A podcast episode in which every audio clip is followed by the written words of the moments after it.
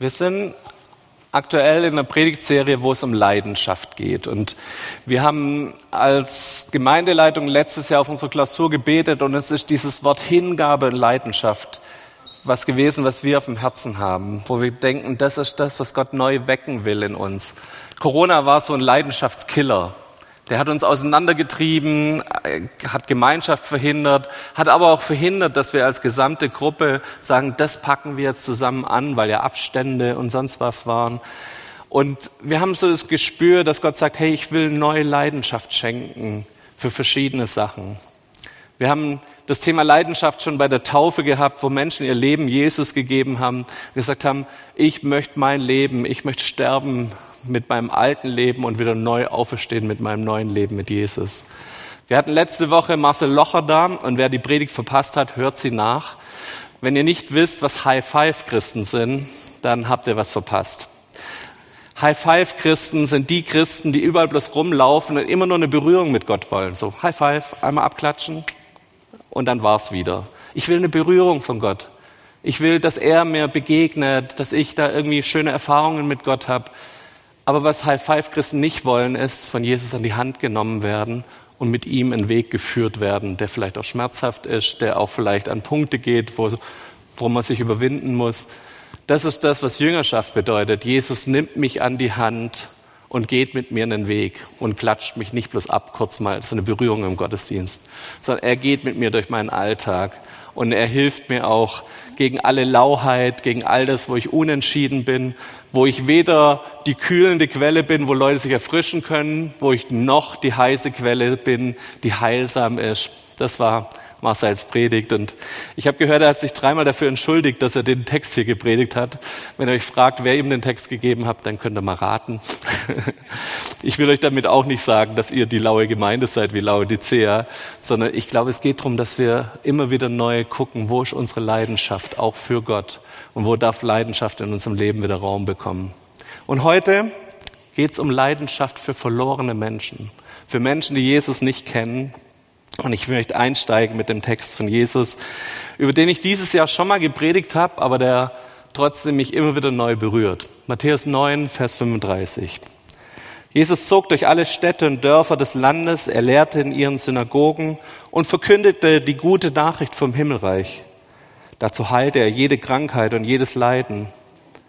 Jesus sah die große Menschenmenge und bekam Mitleid mit den Menschen, denn sie waren erschöpft und hilflos wie Schafe, die keinen Hirten haben.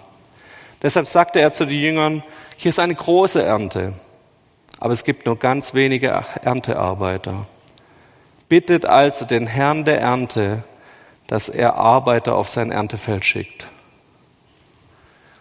Dieser Text berührt mich aus zwei Punkten heraus.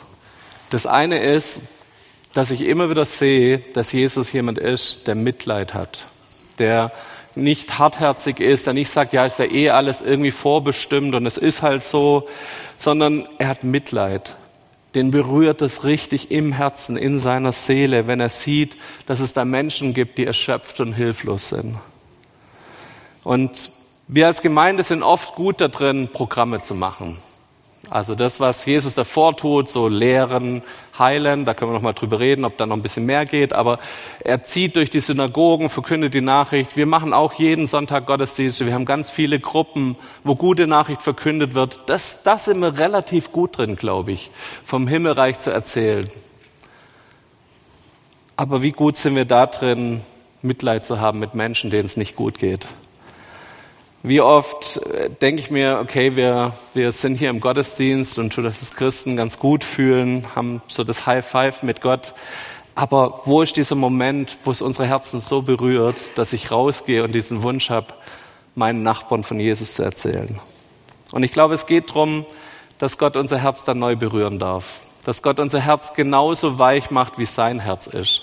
In dieser ganzen Predigtserie geht es nicht darum, dass wir eine Anstrengung jetzt tun, dass wir mehr Leidenschaft kriegen in mein Leben, dass ich mehr mich jetzt nochmal zusammenreiße und dann wird es irgendwie leidenschaftlicher, sondern in der ganzen Predigtserie geht es darum, dass wir zu Gott kommen, weil er hat dieses leidenschaftliche brennende Herz. Bei ihm können wir das bekommen. Wenn wir in seine Nähe geraten, da fängt unser Herz an mitzuschwingen, da fängt unser Herz an mitzubrennen, weil sein Herz brennt für Menschen. Er hat Mitleid. Und wenn du dir wünschst, dass du mehr Mitleid mit Menschen hast, dann komm mal zu Jesus und frag ihn mal, ob er dir ein Stück von seinem Herz zeigt. Und du wirst merken, wie dein Herz genauso entzündet wird. Jesus sah die Not er sah erschöpfte und hilflose Menschen und das berührt mich immer wieder. Ich habe erst vor kurzem ähm, einen Ausschnitt gehört von Bill Wilson. Ich weiß nicht, wer jeden, ob jeder ihn kennt, aber er ist relativ berühmt. Der Mann hat in New York die größte Kindergottesdienstarbeit der Welt aufgebaut. Also der ist durch mit Metro Ministries, mittlerweile heißen die, äh, glaube, Metro Global oder so, ähm, ist er durch New York und hat wirklich in fünf Stadtbezirken überall Busse gemietet, hat Kinder angekarrt, ist teilweise aber auch in die Familien rein. Die haben eine, eine Arbeit aufgebaut, wo sie sagen, wir schaffen es, jede Woche jedes Kind einmal zu Hause zu besuchen. Und er wurde mal gefragt, wo denn sein Berufungsmoment war. Wo hat denn Gott Berufung ausgesprochen über ihn? Und er hat einen ganz berühmten Satz gesagt, der mich schon lange prägt. Der hat gesagt, auf die Frage nach seiner Berufung, als ich nach New York kam und die Not gesehen habe, war die Not für mich genug. Er hat keinen Berufungsmoment, kein Schild von Gott gebraucht, so nach dem Motto, hier, du wirst mal derjenige sein, der Kinder in New York erreicht. Sondern er hat gesehen, er hat eine Not gesehen und in dem Moment wusste er, da muss ich mich dafür einsetzen da braucht es jetzt mich, dass ich da mein Bestes gebe. Ich glaube, wir sind oft, dass wir uns oft hinter diesem Berufungsding verstecken. Dass wir sagen, ah, ich bin mir gar nicht so sicher, ob ich eine Berufung habe, äh, in die Nachbarschaft zu gehen und da mit Menschen zu reden. Das, also ich habe eher so die hirtliche Berufung und weniger die evangelistische Berufung oder so. Oder das, ich glaube, ich kann das auch gar nicht so gut. Und wir verstecken uns hinter Berufungen, statt zu sagen, guck mal, da ist eine Not. Da leiden Menschen, da gehen Menschen verloren, da gehen Menschen in die ewige Verdammnis, weil ihnen keiner erzählt hat, dass es da einen Weg zum Vater und zum Himmel gibt. Lass uns immer neu drüber nachdenken, ob für uns vielleicht die Not auch genug sein darf. Die Not, die wir erkennen und sehen. Und wenn wir sie nicht sehen, dass Gott unser Herz wieder weicher machen darf, dass wir aufhören, so hartherzig mit unseren Mitmenschen umzugehen, sondern dass er uns Not zeigen darf, wo sie da ist. Vielleicht müssen wir da noch mal einen Schritt über unseren Bequemlichkeitsschatten springen, zu sagen, okay, auch wenn es mir unbequem ist, ich mach's.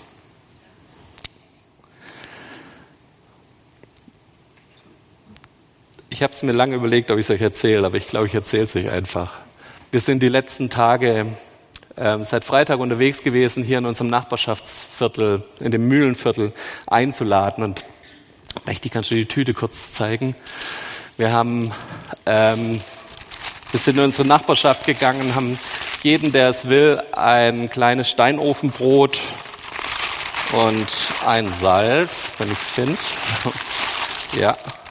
Und ein Salz vorbeigebracht, eine Einladung in unsere Gemeinde, eine Einladung zum Sommerfest.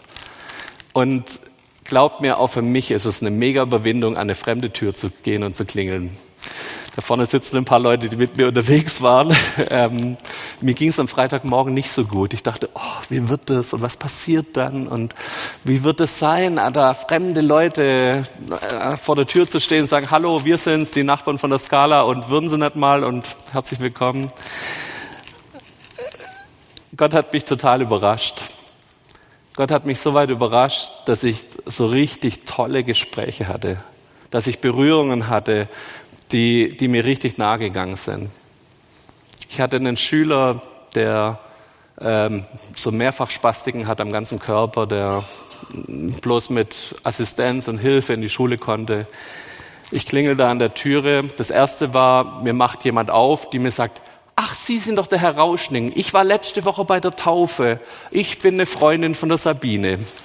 So, die, das war die Betreuerin von dem jungen Mann. Und dann sagt sie, ja, der junge Mann ist gerade in der Videokonferenz und kann gerade nicht, ist gerade schwierig so. Also, und ob ich nicht kurz warten will und hat mir was zu trinken angeboten. Und während dem Gespräch kommt die Mutter aus dem Nachbarzimmer und ich dachte mir irgendwie, ich kenne die Frau. Und irgendwann frage ich sie, sagen Sie mal, von wem reden wir denn da im Nachbarzimmer? Wie heißt denn der? Und als sie den Namen genannt hat, war mir klar, das war mein Schüler in der 10. Klasse in Physik, den ich vor 16, 15 Jahren oder so, also schon eine ganze Weile her, unterrichtet hatte. Und der hat, seine Videokonferenz war irgendwann rum, der hat sich tierisch gefreut, mich zu sehen, hat mich ganz viele Fragen gestellt, was ich denn noch weiß von der Schule. Ich habe ihm erzählt, dass ich jetzt hier Pastor bin. Und er hat gemeint, ich komme nächsten Samstag auf jeden Fall. Ich will so einen Flammkuchen haben. So. Also total berührende Geschichten, wo Gott einfach Zufälle zulässt, wo ich dachte, boah, wie gut, dass ich über meinen Schatten gesprungen bin und was gemacht habe. Ich bin immer noch kein Evangelist und es haben sich noch immer nicht jeden Tag irgendwie Leute bei mir bekehrt. Aber ich habe mich überwunden, weil ich denke, hey, da ist eine Not in diesem Mühlenviertel und ich will die einladen in unsere Gemeinde zu unserem Sommerfest. Danke dir. Als letztes, lass uns noch mal kurz auf diesen Text gucken, den wir gerade gelesen haben. Was ist die Lösung gegen Not, gegen erschöpfte Menschen, die hilflos sind wie Schafe. Die Lösung sind Hirten. Die Lösung sind Hirten, die Schafe wieder zum lebendigen Wasser führen. Ich weiß nicht so genau, ich habe das jetzt nicht gegoogelt, aber ich habe noch nie wilde Schafe getroffen. Gibt es sowas überhaupt? Können Schafe in der Wildnis überleben ohne einen Hirten? Ich glaube nämlich nicht. Ich glaube, die sind so domestiziert, dass die nur überleben können, wenn sie jemand haben, der ihnen zeigt, guck mal, da gibt's Wasser, da gibt's Fressen und hier passe ich auf dich auf. Und ich glaube, dass das was Schönes ist, was Jesus als Bild benutzt. Er bezeichnet uns nicht als Ziegen oder als Esel, könnte ja auch passen. Er benutzt Schafe als Bild. Er benutzt Schafe als Bild, die hilflos sind, die einen Hirten brauchen. Und ich glaube, die Frage, die wir uns als Gemeinde immer wieder stellen müssen, wenn wir anfangen wollen, Leute, die verloren sind, einzuladen, sind wir auch bereit, Hirten zu sein. Sind wir bereit, dass wir uns um Menschen kümmern, dass wir für sie da sind in ihrem Alltag, dass wir sie zu lebendigem Wasser führen. Und nee, es reicht nicht, wenn man dann Gottesdienst organisiert. Verlorene, erschöpfte, hilflose Menschen brauchen Beziehungen, die halten. Die brauchen in ihrem Alltag Hilfe. Die brauchen jemand, der sich Montag bis Samstag um sie kümmert und nicht bloß sonntags im Gottesdienst in die Hand schüttelt und ihnen einen schönen Gottesdienst wünscht. Es braucht dieses Beziehungsnetzwerk, das hält. Es braucht dieses Beziehungsnetzwerk, wo Menschen auch gesund werden können, weil wir sie zu Jesus hinführen. Ich weiß nicht, wo du stehst in der Gemeinde, wie weit du dich einbringst, wie weit deine Gaben hier ein Teil dieser Gemeinde sind. Und nicht jeder hier muss Kleingruppenleiter werden und einen Hauskreis leiten, aber jeder sollte Menschen, Rose freut sich gerade, aber jeder sollte irgendwie dieses Herz in sich tragen, zu sagen, hey, ich will für andere Menschen ansprechbar sein. Wir reden gerade ganz viel in der Gemeindeleitung über Gastgeberrolle dass jeder, der hier den Gottesdienst betritt, ein Gastgeber ist. Dass jeder sich hier mit einbringt und sagt, ich gucke und sorge ein bisschen dafür, dass Menschen sich hier wohlfühlen. Ich bin derjenige, der die erste Viertelstunde nach dem Gottesdienst im Café nicht bloß mit seinen zwei besten Freundinnen palavert, sondern der mit offenen Augen durch die Gemeinde geht und guckt, vielleicht ist hier jemand, der noch nicht ganz in der Mitte unserer Gemeinschaft angekommen ist. Kann ich mich um den kümmern? Kann ich den herzlich willkommen heißen? Das sind für mich Punkte, wo ich denke, das, das ist so ein Hirtendienst. Das sind so Hirten, die andere Menschen zum Wasser führen und die da bereit sind, auch andere Menschen an sich ranzulassen und nah an sich ranzulassen, um sie zu führen. Eine kurze Sache noch, was ich vor zwei Wochen gelesen habe. Wir haben eine immer mehr nicht christlich geprägte Gesellschaft. Und das verändert auch ganz arg unsere Arbeit als Gemeinden. Das heißt, Früher waren oft Leute, die sich in unseren Gemeinden bekehrt haben, die waren schon als Kind in der evangelischen Kirche, die waren in der Jungschar, die haben Religionsunterricht besucht, die wissen schon relativ viel und haben vielleicht sogar eine Oma gehabt, die schon immer gläubig war und für sie gebetet hat. Kennt ihr das? Das sind viele von unseren Geschichten, von unseren Lebensgeschichten. So bin ich aufgewachsen, so sind viele von uns hier aufgewachsen. Aber wir kommen in eine Gesellschaft, wo wir, glaube ich, letztes Jahr den Wendepunkt erreicht haben, dass 50 Prozent unserer Gesellschaft nicht mehr in einer der Landeskirchen sind. Das heißt, ganz viele unserer Leute um uns herum, die wissen so gut wie gar nichts mehr vom Glauben. Immer mehr Leute besuchen den Ethikunterricht und nicht mehr einen evangelischen oder katholischen Religionsunterricht. Die kriegen auch so nichts mit. Ganz viele unserer Kinder sind nicht mehr in kirchlichen Kindergärten, sondern in städtischen oder von anderen Trägern, was jetzt an sich nichts Schlechtes ist. Aber was wir merken ist, wenn jemand in unsere Gemeinde kommt, wir können nicht mehr so viel voraussetzen. Wir müssen viel, viel früher anfangen. Es braucht viel, viel mehr Beziehungsarbeit, viel, viel mehr, dass wir Menschen an die Hand nehmen. Und das fängt bei ethischen Sachen an, das geht bis zu, dass wir ihnen erklären, wer überhaupt Gott ist und was Gott von ihnen will und wie Gott wirkt und wie Gott redet, bis hin zu ja, ganz praktischen Lebensthemen, dass Menschen gar nicht mehr beziehungsfähig sind und nicht mehr die Möglichkeit haben, wirklich gesunde Beziehungen zu führen. Was braucht's? Es braucht Hirten. Es braucht Menschen, die andere Menschen an die Hand nehmen, die andere Menschen leiten und führen und ich möchte uns herausfordern, dass wir uns darüber Gedanken machen, wo können wir so Menschen sein? Für wen kann ich ein Hirte sein? Wenn du eine Berufung hast, dich um Kinder zu kümmern, dann sei ein Hirte in der Kinderskala oder bei den Rangern oder im Miniclub. Wenn du eine Berufung hast, dich um Senioren zu kümmern, dann melde dich bei der Helga und helfe im Seniorenkreis mit. Aber ich glaube, wir haben alle irgendwo eine Altersgruppe, wo wir uns einbringen können, wo wir irgendwie, ja, ihnen ein Stück helfen können, zu lebendigem Wasser geführt zu werden. Ich möchte euch jetzt in drei Sachen mit reinnehmen, wo Jesus sein Herz für Verlorenes erklärt. Und diese drei Gleichnisse, die wir gleich lesen, sind Gleichnisse, wo Jesus sagt, guck mal, so bin ich. Er stellt sich und seinen Charakter vor. Er sagt, Gott ist so, so gehen wir mit um. Auf der anderen Seite gibt es da immer noch eine zweite Ebene, wo er sagt, hey, und ich wünsche mir, dass dein Herz genauso funktioniert, dass dein Herz genauso brennend ist für verlorene Dinge. Und ich habe Thomas gebeten, dass er uns das liest. Wir hören uns erst kurz den Kontext an, worauf Jesus antwortet, und dann lesen wir drei Gleichnisse zusammen und ich sage ihm ein paar Worte dazu. Alle Zolleinnehmer und andere Leute, die als Sünder galten, kamen zu Jesus, um ihm zuzuhören. Die Pharisäer und Schriftgelehrten ärgerten sich darüber. Sie sagten, mit solchen Menschen gibt er sich ab und isst sogar mit ihnen. Da erzählte ihnen Jesus dieses Gleichnis. Das ist der Kontext. Der Kontext ist, Jesus trifft sich mit Sündern und die hohe Geistlichkeit, der, die jüdische Geistlichkeit stört sich dran und sagt, was soll denn das? der trifft sich mit denen nicht nur, der isst sogar noch mit ihnen. Und ich glaube, wenn wir von Jesus lernen wollen, wenn sein Herz irgendwie mit unserem Herz in Berührung kommen soll, ist das vielleicht der erste Schritt für uns. Dass wir uns neu darüber Gedanken machen, wo haben wir denn überhaupt Bezugspunkte zu Menschen, die Jesus noch nicht kennen. Ähm, oft ist es so, wenn du länger in Gemeinde bist, dass du nur noch mit Christen befreundet bist. Und das ist auf der einen Seite schön und gut, dass du Gemeinschaft mit Christen lebst, dass die dich prägen dürfen. Auf der anderen Seite, wir brauchen auch diese ganz natürlichen Beziehungen zu Menschen, die Jesus noch nicht kennen, wo wir überhaupt die Möglichkeit haben, von ihm zu erzählen. Und vielleicht ist es der erste Impuls für dich, dass du mal wieder jemanden zum Essen einlädst. Dass du deinen Nachbarn, deinen Arbeitskollegen einfach mal sagst, du, nächste Woche, ich werfe den Grill an, komm doch mal vorbei. Wir lesen das erste Gleichnis vom verlorenen Schaf. Was meint ihr? Einer von euch hat hundert Schafe und verliert eines davon. Wird er dann nicht die 99 Schafe in der Wüste zurücklassen? Wird er nicht das verlorene Schaf suchen, bis er es findet? Wenn er es gefunden hat, freut er sich sehr. Er nimmt es auf seine Schultern und trägt es nach Hause.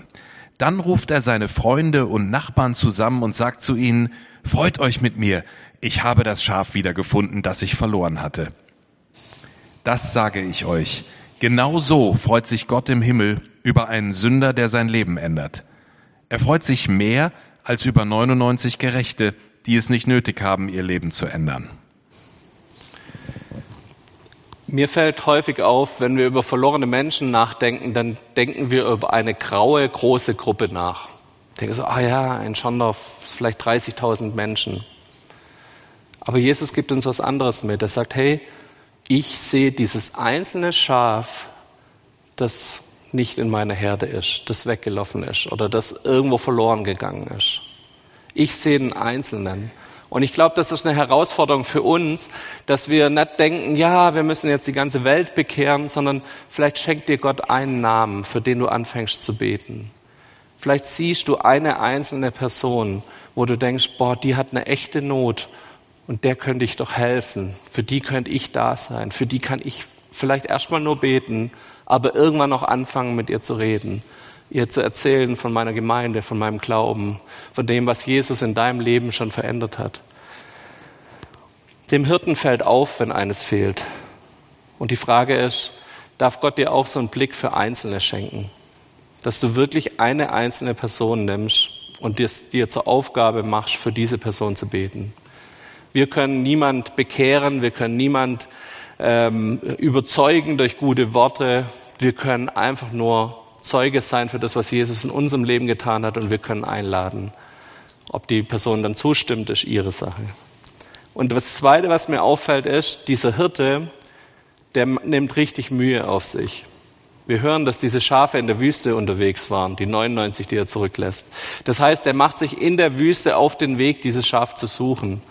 Der könnte auch sagen, ja, ein Prozent Schwund ist immer drin, lassen wir es gut sein, erklären wir halt dem Besitzer irgendwie, Nee, das macht er nicht. Der lässt 99 zurück, um diesem einen Schaf hinterherzugehen und das kostet Mühe. Das kostet, dass der einen Weg durch die Wüste laufen muss. Der muss, ich habe so eine schöne Kinderbibel, da dreht er jeden Stein um und guckt hinter jedem Busch. Der bückt sich, der hebt Dinge auf, der guckt und guckt in jede Schlucht, könnte es da sein, könnte es hier sein. Wo ist es? Darf es uns was kosten, dass wir verlorenen Schafen hinterherlaufen? Darf es uns auch Einsatz kosten und auch Mühe kosten, die echt ist? Und als letztes 99 Gerechte oder ein Verlorener. Wenn ich ganz ehrlich meine Arbeitszeit angucke und für was ich mich investiere, ich würde mal behaupten, 99 Prozent meiner Arbeitszeit läuft für die 99 Gerechten rein. Und ich weiß nicht, wie es dir geht wie weit du hier eingebunden bist in Gemeinde, in Aktivitäten, in Dinge, wo wir immer wieder uns Christen uns selber um uns kümmern. Und das ist nichts Schlechtes. Ich will das gar nicht so, so negativ machen, aber ich glaube, wir müssen immer wieder gucken, dass es nicht 100 Prozent wird. Das ist nicht 100 Prozent meiner Zeit, dass ich nur den Christen äh, den Kopf wasche, sie tätschel, es ihnen gut geht, sondern dass ich immer wieder auch gucke, dass ich noch ein bisschen Zeit habe mit Menschen, die Jesus nicht kennen die Jesus nicht gesehen haben, die immer noch hilflos und erschöpft sind wie Schafe, wie Jesus das vorher sagt. Wir hören uns das zweite Gleichnis an. Das ist das Gleichnis vom verlorenen Silberstück. Oder wie ist es, wenn eine Frau zehn Silbermünzen hat und eine davon verliert? Wird sie da nicht eine Lampe anzünden, das Haus fegen und in allen Ecken suchen, so lange, bis sie das Geldstück findet? Und wenn sie es gefunden hat, ruft sie ihre Freundinnen und Nachbarinnen zusammen und sagt, freut euch mit mir, ich habe die Silbermünze wiedergefunden, die ich verloren hatte. Das sage ich euch. Genauso freuen sich die Engel Gottes über einen Sünder, der sein Leben ändert. Mir fallen zwei Sachen auf. Das eine ist wieder, die Frau gibt vollen Einsatz die baut ihr Haus um, die stellt Sachen äh, um, die fängt an, die Ecken auszufegen, wo sich vielleicht schon ein bisschen Staub gesammelt hat. Die sucht überall in ihrem Haus und die hört nicht auf, bis sie diese Münze gefunden hat. Auch hier wieder dieses voller Einsatz. Sie zündet eine Lampe an, was jetzt tagsüber eigentlich nicht normal war in einem Haus. Sie brennt teures Öl. Sie sucht die Ecken ab, sie fegt das Haus durch die gibt sich richtig Mühe, dieses eine Silberstück zu finden. Und ich glaube, das ist was, was wir immer wieder auch lernen und erleben dürfen. Das kostet uns manchmal was, aber es lohnt sich, weil wir nachher diese Silbermünze haben. Und was passiert dann? Dann passiert, dass sie all ihre Freunde einlädt, dass sie sagt, hey, kommt und feiert mit mir, ich habe was gefunden. Ich glaube, zum Beispiel vorletzte Woche bei der Taufe haben wir das als Gemeinde ganz gut hingekriegt. Wir haben das richtig gefeiert, unsere zehn Täuflinge. Das war echt ein schöner Tag. Da haben wir das ganz gut gemacht. Aber wie oft haben wir Geschichten, wo jemand von uns, vielleicht jemand von Jesus erzählt und wir teilen es nicht mal hier. Vielleicht machen wir es auch so wenig, weil es zu wenig Momentum in unserer Gemeinde hat.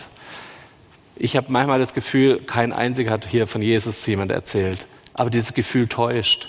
Wenn ich in Gesprächen mit euch bin, dann erzählt ihr mir, wie ihr gerade eurem Nachbarn hinterhergeht, wie ihr das gemacht habt, wie ihr hier versucht habt, durch eine freundliche Tat nochmal das Herz von jemandem zu erreichen. Und ich glaube, wir dürfen anfangen, das miteinander zu feiern. Miteinander das auch zu teilen und zu erzählen, uns gegenseitig Mut zu machen, zu sagen, hey, guck mal, ich hab's gemacht, wie wär's? Hast du nicht Bock, mir nächste Woche zu erzählen, wie es bei dir lief, so? Aufforderungscharakter.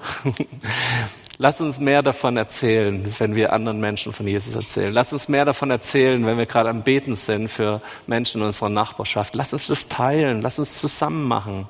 Wir treffen uns am Dienstag wieder im Gebetsabend und wir haben die letzten drei Gebetsabende. Wer mochte, konnte fasten an dem Tag und wir haben hier ganz intensiv für unser Mühlenviertel gebetet. Sei da dabei, bring dich ein, feier das auch mit uns zusammen, dass wir für unsere Nachbarschaft beten. Wir hören uns das letzte ähm, Gleichnis an und das schon ganz bekannt ist, das Gleichnis vom verlorenen Sohn. Aber vielleicht darf uns Gott auch da jetzt nochmal die Ohren spitzen, dass wir nicht bloß denken, ha, kenne ich, sondern darf nochmal reden zu uns dadurch. Jesus erzählte weiter. Ein Mann hatte zwei Söhne. Der Jüngere sagte zum Vater, Vater, gib mir meinen Anteil am Erbe. Da teilte der Vater seinen Besitz unter den Söhnen auf. Ein paar Tage später machte der jüngere Sohn seinen Anteil zu Geld. Dann zog er in ein fernes Land. Dort führte er ein verschwenderisches Leben und verschleuderte sein ganzes Vermögen. Als er alles ausgegeben hatte, brach in dem Land eine große Hungersnot aus. Auch er begann zu hungern. Da bat er einen der Einwohner des Landes um Hilfe. Der schickte ihn aufs Feld zum Schweinehüten. Er wollte seinen Hunger mit dem Schweinefutter stillen, das die Schweine fraßen, aber er bekam nichts davon. Da ging der Sohn in sich und dachte, wie viele Arbeiter hat mein Vater? Und sie alle haben mehr als genug Brot. Und ich komme hier vor Hunger um. Ich will zu meinem Vater gehen und zu ihm sagen, Vater, ich bin vor Gott und vor dir schuldig geworden. Ich bin es nicht mehr wert, dein Sohn genannt zu werden. Nimm mich als Arbeiter in deinen Dienst. So machte er sich auf den Weg zu seinem Vater. Sein Vater sah ihn schon von weitem kommen und hatte Mitleid mit ihm. Er lief seinem Sohn entgegen, fiel ihm um den Hals und küsste ihn. Aber sein Sohn sagte zu ihm, Vater, ich bin vor Gott und vor dir schuldig geworden, ich bin es nicht mehr wert, dein Sohn genannt zu werden. Doch der Vater befahl seinen Dienern, holt schnell das schönste Gewand aus dem Haus und zieht es ihm an, steckt ihm einen Ring an den Finger und bringt ihm Sandalen für die Füße, dann holt das gemästete Kalb her und schlachtet es. Wir wollen essen und feiern, denn mein Sohn hier war tot und ist wieder lebendig. Er war verloren und ist wiedergefunden. Und sie begannen zu feiern. Der ältere Sohn war noch auf dem Feld. Als er zurückkam und sich dem Haus näherte, hörte er Musik und Tanz. Er rief einen der Diener zu sich und fragte, was ist denn da los? Der antwortete, dein Bruder ist zurückgekommen. Dein Vater hat das gemästete Kalb schlachten lassen, weil er ihn gesund wieder hat. Da wurde der ältere Sohn zornig. Er wollte nicht ins Haus gehen, doch sein Vater kam zu ihm heraus und redete ihm gut zu. Aber er sagte zu seinem Vater, so viele Jahre arbeite ich jetzt schon für dich. Nie war ich dir ungehorsam. Aber mir hast du noch nie einen Ziegenbock geschenkt, damit ich mit meinen Freunden feiern konnte. Aber der da, dein Sohn, hat dein Vermögen mit Huren vergeudet. Jetzt kommt er nach Hause und du lässt gleich das gemästete Kalb für ihn schlachten. Da sagte der Vater zu ihm, mein lieber Junge, du bist immer bei mir und alles, was mir gehört, gehört dir. Aber jetzt mussten wir doch feiern und uns freuen, denn dein Bruder hier war tot und ist wieder lebendig. Er war verloren und ist wiedergefunden. Über die Stelle wurde, glaube ich, schon millionenfach gepredigt. Aber ich will so nochmal den Hauptkern rausbringen. Der Hauptkern ist, glaube ich, du darfst jederzeit zurückkommen zu Jesus. Egal wie schmutzig, egal was du getrieben hast, du kannst immer wieder zurückkommen zu Gott. Und Gott empfängt dich und läuft dir sogar entgegen. Und was macht er mit dem Sohn? Er gibt ihm drei Gegenstände. Er gibt ihm den Mantel, er gibt ihm einen Ring und er gibt ihm Sandalen an die Füße. Und wer ein bisschen sich in der Bibel auskennt, der weiß, dass diese drei Dinge eine Bedeutung haben in der jüdischen Tradition. Dieser Mantel, der Paulus spricht davon, dass es diesen Mantel der Gerechtigkeit gibt. Oder auch beim ähm, bei den Propheten wurde dieser Mantel weitergereicht als de, das Symbol für die, die ähm, Berufung, für den Auftrag, für die Salbung, die dieser Prophet mit sich hatte. Die Schuhe in Epheserbrief werden die Schuhe als die Bereitschaft zu gehen, diese Bereitschaft, das Evangelium zu verkündigen, erzählt. Dann sagt, das hat eine, eine Bedeutung für, da geht was los, da bewegt sich wieder was, da geht jemand wieder, ist jemand wieder unterwegs, wenn er Schuhe trägt. Und natürlich ist es auch ein Statussymbol. Und der Ring als Zeichen für die Familienzugehörigkeit. Mit diesem Ring hat der Sohn die Möglichkeit gehabt, im Namen des Vaters wieder einzukaufen, Handel zu treiben, Geschäft zu betreiben. Er steckt ihm diesen Ring an. Und was bedeutet das für uns? Ich glaube, dass es für uns bedeutet, dass Gott in dem Moment, wenn, wenn wir zu ihm kommen, diesen Mantel der Gerechtigkeit um uns schlingt. So, er verdeckt, er tut diese schmutzigen Kleider abnehmen und wir kriegen neue Kleider, wir kriegen diesen Mantel umgelegt. Wir kriegen wieder Schuhe, dass wir loslegen können, dass wir dem Auftrag, wo Gott uns haben will, wieder gerecht werden können. Wir müssen nicht barfuß über Steine stolpern, sondern er gibt uns Schuhe, dass wir loslaufen können, für ihn unterwegs sein können. Und als letztes diesen Ring. Wir sind in seinem Auftrag, in seiner Vollmacht unterwegs. Und all das stellt er immer wieder her in uns. Immer da, wo wir auf Abwege geraten, dürfen wir wieder zurückkommen zum Vater und sagen, Herr, ich will deinen Auftrag wieder nehmen. Ich will wieder ein Hirte sein für andere Menschen. Ich will wieder jemand sein, der bereit ist, loszulaufen und nicht, nicht bloß auf einer Stelle auf einem Stein zu stehen und zu sagen, ja, mir tun halt die Füße weh, deshalb kann ich jetzt gerade nicht von Jesus erzählen. Sondern Gott beschenkt uns da mit neuen Schuhen und der Bereitschaft loszugehen. Und als letztes, ich habe es überschrieben mit, sei kein älterer Sohn.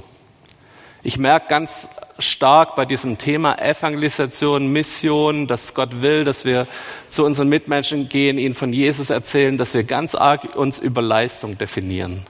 Wir denken, das müssen wir halt, weil wir jetzt Christen sind und dann zwingen wir uns halt dazu, dass wir jetzt zu unserem Nachbar gehen und denen von Jesus erzählen. Das ist total diese Denke, die dieser ältere Sohn hat. Ich habe dir doch jahrelang gedient und ich habe mich so gemüht und überhaupt. Was dieser ältere Sohn überhaupt nicht verstanden hat, ist, dass es um Liebe in Beziehung geht. Dass Gott ihm sagt, du, ich schenke dir doch alles. All das, was mir gehört, gehört doch schon längst dir. Ich habe dir so viel gegeben. Fang doch mal an, dass dein Herz sich füllen darf, dass du nicht aus einem Mangel heraus mir dienst, sondern aus einem gefüllten, aus einer gesättigten Seele heraus, die Gottes Liebe berührt wurde, die von Gottes Liebe verändert wurde, von einem Herz, das an Jesu Herz irgendwie Berührung hatte und von ihm angezündet wurde mit Leidenschaft, darf ich rausgehen. Aber ich muss es nicht.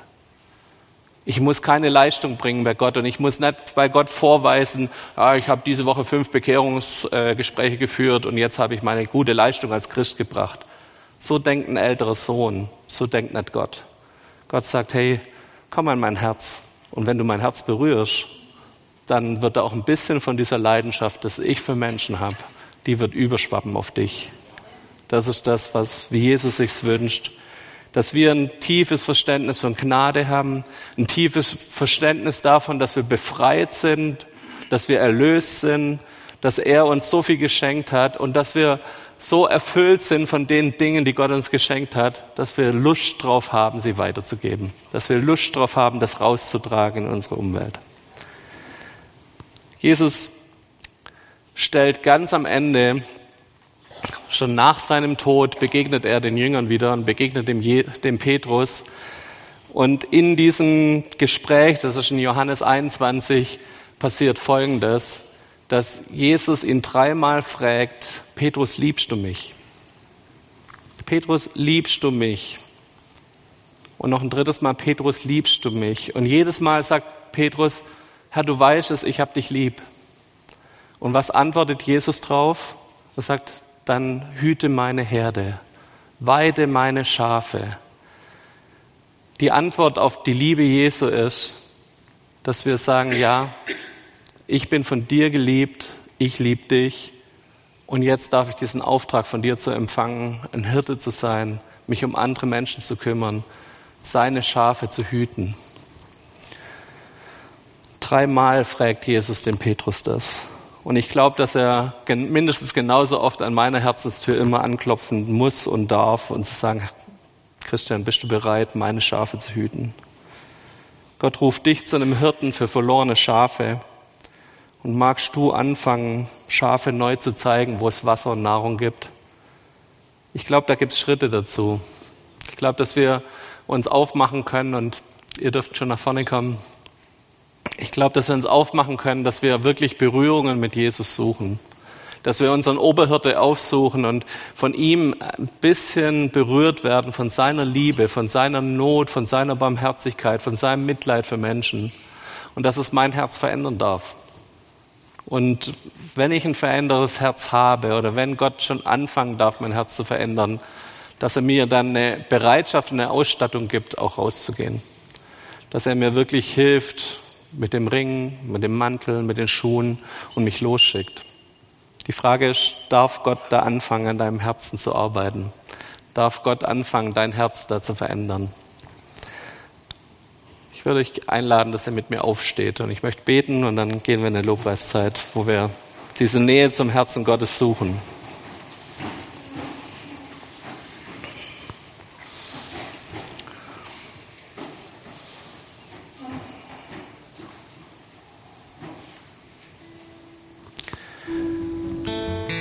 Herr Jesus, ich danke dir, dass du der Oberhirte bist und dass du irgendwann mal uns gesehen hast dass du aber auch Menschen losgeschickt hast, die uns vielleicht mal angesprochen haben, sodass wir in Berührung kamen mit dem Glauben, mit Berührung hingeführt wurden zu lebendigem Wasser, wo es uns richtig gut ging. Danke, dass es Menschen gab, die bereit waren, in uns zu investieren, damit wir dich kennenlernen konnten, Herr. Und Herr, ich bete, dass das uns nicht kalt lässt, sondern dass wir diejenigen sind, die jetzt auch immer wieder sich neu ausstatten und auch herausrufen lassen, damit wir die Not von Menschen um uns herum sehen, dass unser Herz barmherzig und mitleidend wird mit verirrten und erschöpften Schafen. Herr Jesus, wir wollen wirklich, ja, ich möchte dir sagen, ich möchte bereit sein, die Mühen auf mich zu nehmen, mein Haus zu putzen oder mich auf den Weg in die Wüste zu machen, um das eine verlorene Schaf zu suchen. Und Jesus, ich bete, dass du unsere Herzen dazu bereit machst. Nicht aus einem Leistungsbewusstsein, sondern aus einer, einer Erfülltheit von deiner Liebe, von deiner Gnade, von deiner Vergebung. Weil wir das verstanden haben, können wir rausgehen und können davon weitergeben, weil wir da eine Quelle entdeckt haben, die so riesig ist. Jesus, und wir wollen jetzt im Lobpreis ja, unsere Herzen sich berühren lassen. Wir wollen angezündet werden von deinem Mitleid für Menschen von deiner Barmherzigkeit. Komm, Heiliger Geist, mach du unser Herz wieder weich und zeig uns dieses eine Schaf, für den wir Hirte sein dürfen in deinem Namen. Amen.